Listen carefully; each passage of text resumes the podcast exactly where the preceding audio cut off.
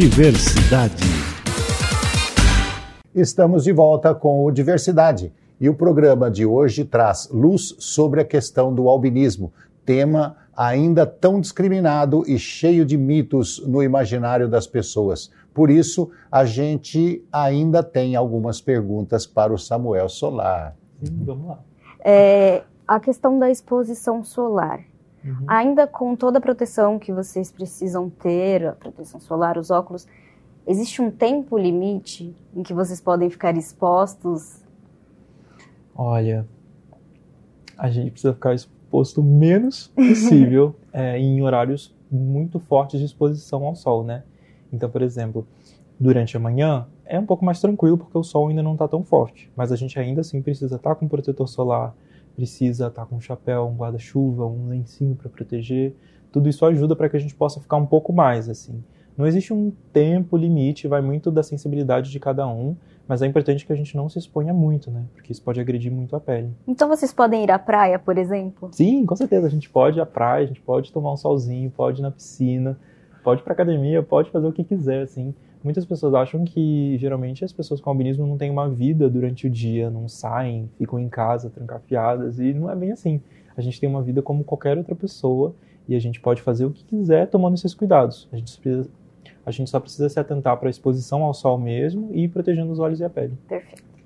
Voltando àquela pergunta que eu estava fazendo lá no primeiro bloco, Sim. sobre a questão de não ter uma estatística, então as pessoas não sabem mais ou menos como lidar.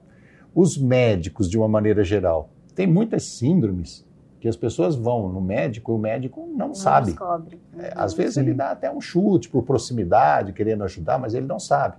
No caso do albinismo, os médicos, de uma maneira geral, já sabem tratar a pessoa com albinismo e vocês precisam de um tratamento constante, precisam de um acompanhamento? É, vou falar um pouquinho sobre a minha experiência, e aí eu acho que dá para traçar um paralelo com, com outras experiências e casos que a gente vê acontecer hoje em dia.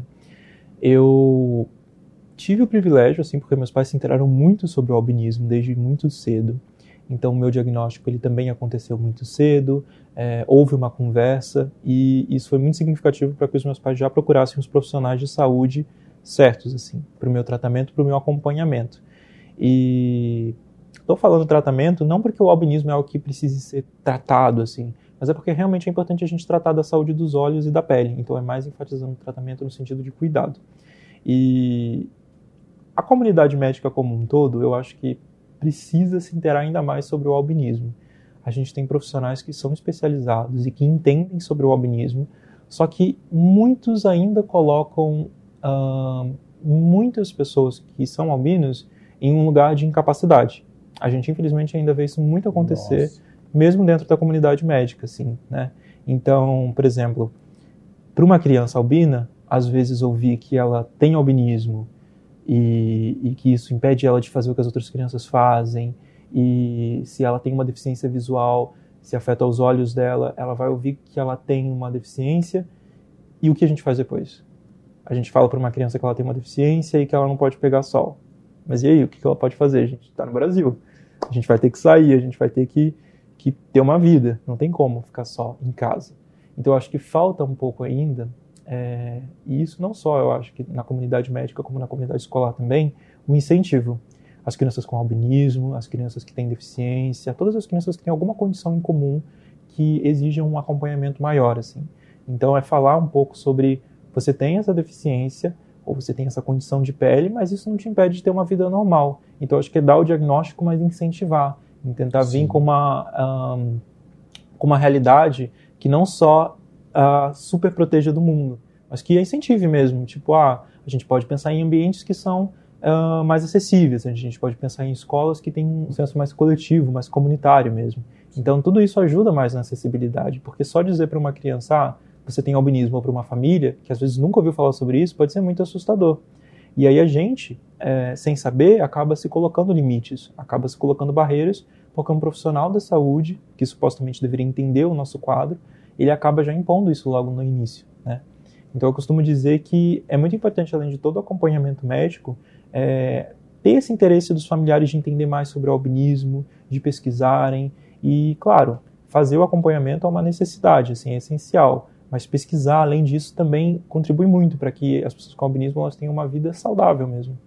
E aí entra você, que tem um papel importantíssimo Isso. nesse sentido. Uhum. Samuel é influencer, gente, que compartilha nas redes sociais essa informação que as pessoas tanto precisam, principalmente as novas gerações que são tão atingidas pelas redes sociais. Sim você já recebeu perguntas muito absurdas, assim? Ou você não considera, por conta da falta de informação, você não considera nada absurdo, enfim? Uhum. Olha, eu considero muitas coisas absurdas.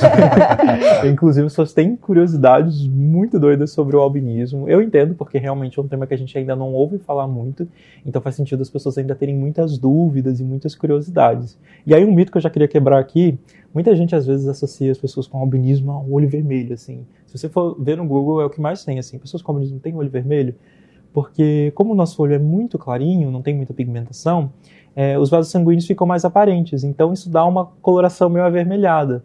Mas não é que as pessoas que têm albinismo têm os olhos vermelhos. É, na verdade, são só os vasos sanguíneos que estão mais aparentes. E perguntas. Eu já recebi todo tipo de pergunta que você pode imaginar. Assim. é, eu acho que no meu top top 2 assim, de perguntas. Tem essa que eu falei, que é vocês podem ir à praia, vocês podem sair durante o dia. Recebo muito. Eu, eu mostro muito da minha rotina, né? No, especialmente nas minhas redes, assim.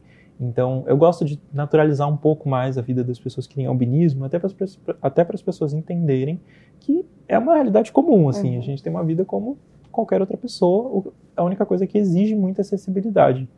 Então, essa pergunta de, ah, você pode sair durante o dia? Eu respondo, gente, eu posso. Eu saio durante o dia, vou para academia, trabalho, estudo, é, já fiz intercâmbio, sabe, faço faculdade, você pode fazer o que você quiser, assim. Tudo é uma questão de cuidados. Então a gente precisa hiperdosar os cuidados com relação ao sol, com relação à nossa pele. É, eu costumo dar algumas dicas, assim, para quem tem albinismo e principalmente para as famílias que têm uma criancinha albina e não sabe muito bem ainda como lidar, né? Porque no início é muito difícil. Tipo, você falar, ah, passa o protetor solar e vai reaplicando ele. Eu odiava fazer isso. Eu, eu, nossa, eu me ferrei muito até aprender a fazer isso. Me queimei no sol, fui para praia e fiquei muito vermelho. E aí eu aprendi a importância de realmente né, ter esses cuidados.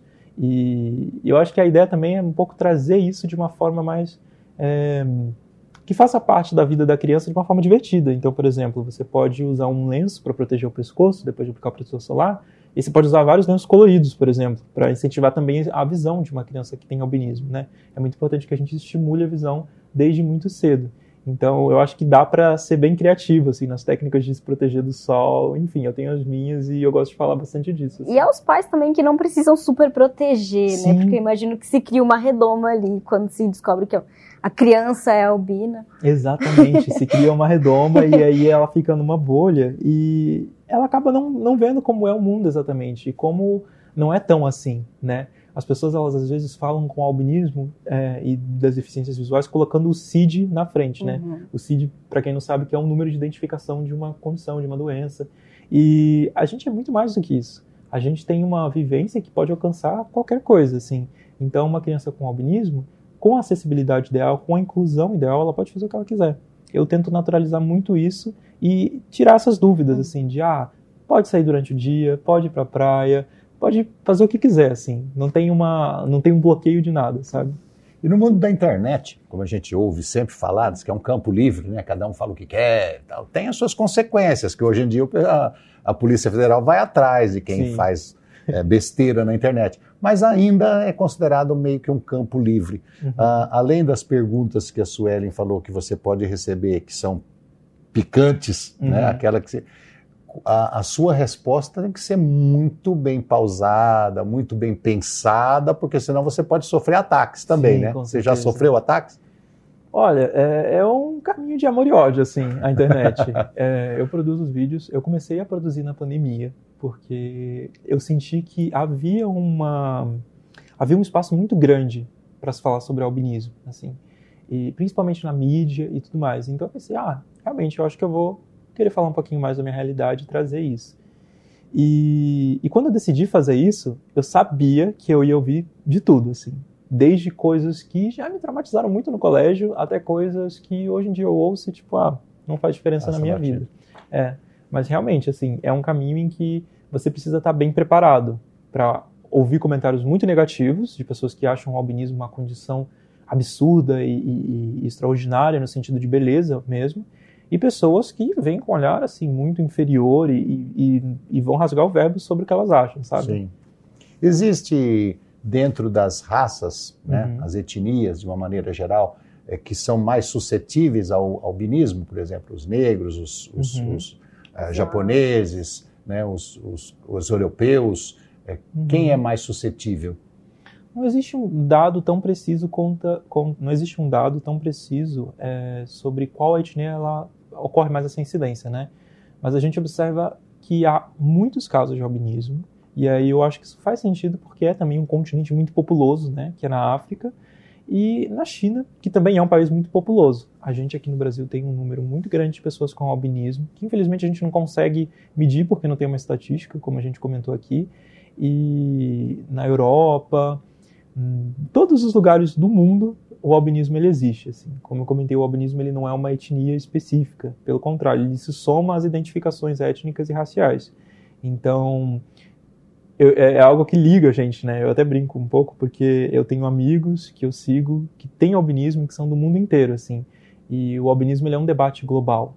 É, há sempre no Dia Mundial de Conscientização do Albinismo um encontro mundial de pessoas que têm albinismo para falarem sobre a realidade de cada país. Então é muito legal porque a gente se conecta justamente nesse lugar, assim, por ser algo que está presente okay. em todo mundo. A gente precisa encerrar. É tão gostoso te ouvir, Samuel. Foi muito bom te ter aqui. Eu queria que você passasse as suas redes sociais para as pessoas te acompanharem mais. Eu ah. acho que vai ser de grande valia para eles continuarem aprendendo coisas que a gente não conseguiu tocar aqui hoje. Com certeza, gente. Eu que agradeço o espaço também, principalmente para mim falar sobre um tema que eu literalmente vivo é muito especial e muito mais tendo toda a acessibilidade que a gente tem aqui. Então isso para mim é muito bom. Muito obrigado. E bom, as minhas redes é Samuel Solar, é, tanto no TikTok quanto no Instagram e dentre outras, assim, continuo lá produzindo conteúdo. Solar com dois L's. Solar com dois L's. Arroba Samuel Solar com dois L's. Conversamos hoje com Samuel Solar sobre o albinismo e que a gente possa deixar os preconceitos de lado e somar cada vez mais nesse caminho pela diversidade, pela informação. Você pode, inclusive, aproveitando a deixa, já segui-lo nas redes. Muito obrigada e até o próximo programa. Mais conteúdo do Diversidade você confere no nosso canal no YouTube. Então se inscreva, ative as notificações e siga a Câmara no Instagram. Rede Câmara São Paulo, sua conexão com a política da cidade.